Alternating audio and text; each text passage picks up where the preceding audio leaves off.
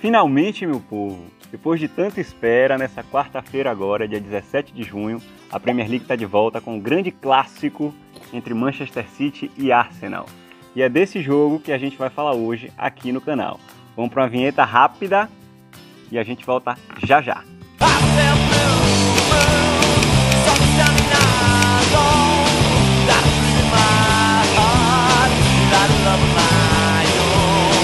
Vamos lá!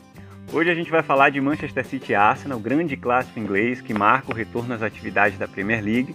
Mas antes disso, eu queria tocar em dois outros assuntos rapidamente, tá? O primeiro deles é um combinado que a gente tinha feito que eu ia sempre mostrar o que é que eu estaria bebendo no momento de produção dos vídeos.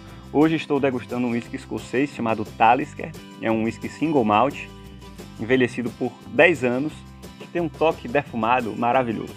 Tá? Então fica a dica aí para quem aprecia um bom scotch Talisker Single Malt. Um brinde, cheers.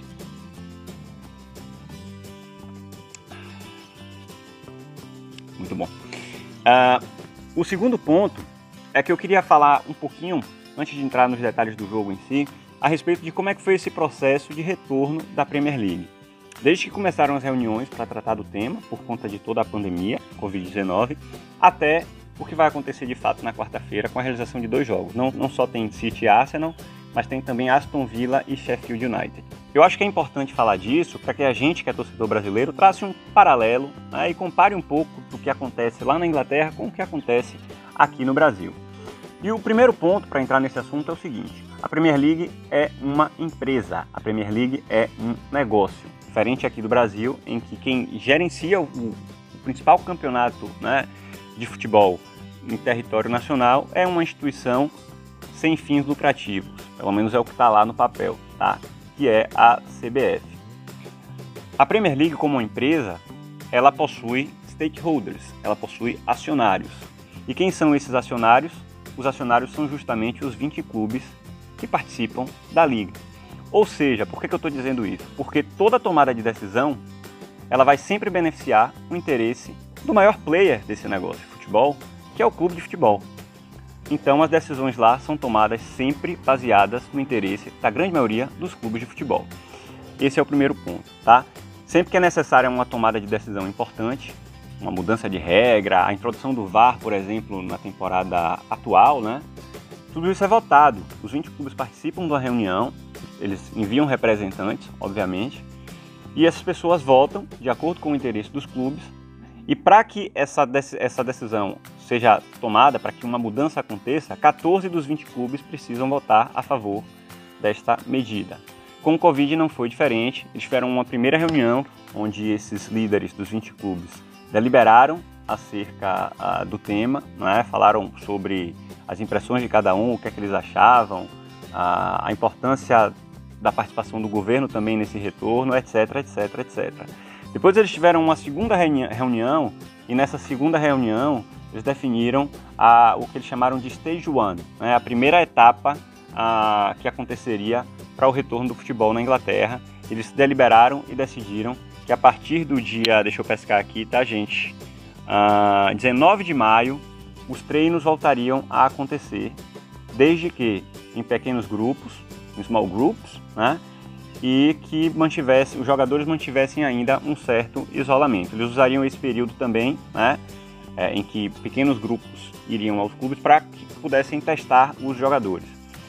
Depois eles tiveram uma segunda reunião e decidiram que a partir do dia 27 de maio os treinos podiam voltar com força total, ou seja, com todo o elenco participando em conjunto e com o contato físico já é, acontecendo. Depois dessa reunião, aconteceu um novo encontro e deliberaram sobre a data de reinício dos jogos, que foi definida justamente para o dia 17 de junho, para que os clubes tivessem aí um período de cerca de 20 dias mais ou menos para treinar.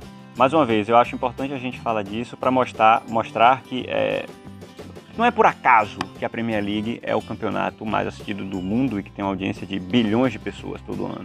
O fato da liga ser um negócio e de ser muito organizada contribui enfaticamente para que a gente tenha tanta qualidade, não só no futebol, mas também na organização desse grande negócio.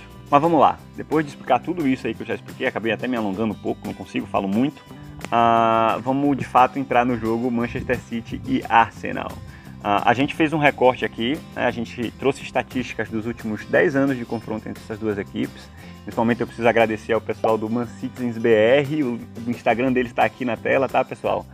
É, Para que vocês sigam, é, as informações foram compartilhadas por eles, que são parceiros do canal. Uh, e nesses últimos 10 anos, os, as duas equipes se enfrentaram 21 vezes, com 11 vitórias do Manchester City, 6 empates e 4 vitórias do Arsenal. O City marcou 38 gols e sofreu uh, ah, 23.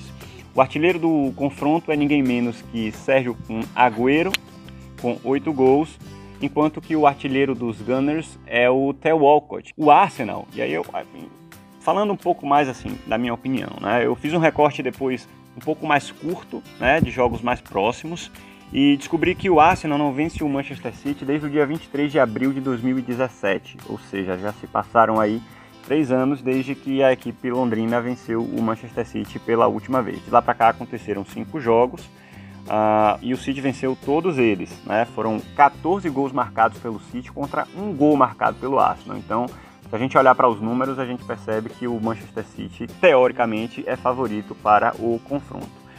A minha opinião pessoal é sempre que o futebol é jogado. Tá? O Arsenal passa por um processo de transformação Desde a saída de Arsene Wenger, que eu acho que eles ainda não conseguiram encontrar um modelo claro de jogo, o, o Emery passou por lá e eu, sinceramente, não gostei do trabalho, muitas mudanças, é, alguns jogadores com grande potencial que não conseguiram render o que poderiam. Então, tem um, algumas críticas ao trabalho de Unai. Uh, e agora, com a chegada de Arteta, eles vivem um novo momento. Né? É um, é um cara que foi, foi assistente de Pep Guardiola por quatro anos, é, por quatro anos, é a primeira vez que eles vão se encontrar depois desse período. Ele está no Arsenal agora, eu acredito que vai conseguir implementar um bom trabalho, mas trabalho demanda tempo. Né? E ele, ele, ele, chegou ao Arsenal nessa temporada. Então acho que demora um pouquinho ainda até conseguir alinhar tudo direitinho e fazer o time jogar da maneira como ele gostaria. Por outro lado, a gente tem um City que já está há quatro anos sob o comando de Pep Guardiola, já tem um modelo muito claro de jogo, todo mundo já conhece. Eu acredito que vai ser um bom jogo. Eu acho que o City tem sim uma leve vantagem, né, por conta de um pouco de tudo que eu já falei, né, do histórico recente e principalmente do fato de já ter um elenco que está junto há mais tempo e um técnico que está lá já há quatro anos, né, com um modelo de, de, de, uma forma de jogar muito clara e muito definida. Eu diria que o City tem uma pequena vantagem. Uh, eu não gosto muito de palpitar sobre placar, mas eu vou de 3 a 1 Manchester City com dois gols de Agüero e um gol de Gabriel Jesus. Eu acho que Gabriel Jesus vai participar desse jogo, é um momento de retomada, eu acho que Pep vai, vai explorar aqueles jogadores, principalmente os jogadores mais físicos. Né? E Gabriel Jesus é um desses caras que tem muito pulmão, tem muito fôlego, sobe e desce o tempo inteiro. Então eu acredito que Jesus apareça ah, na partida. É, eu acho que é basicamente isso, gente. Boa sorte para você, torcedor do City, no jogo. Vai ser um grande jogo. E a gente volta depois, no próximo vídeo eu posso fazer um pouco de pós-jogo, pós né? falar um pouco dessa partida contra o Arsenal de repente, mas teremos também novos assuntos. Por hoje a gente vai ficando por aqui, mais uma vez um brinde, saúde para todos e até a próxima.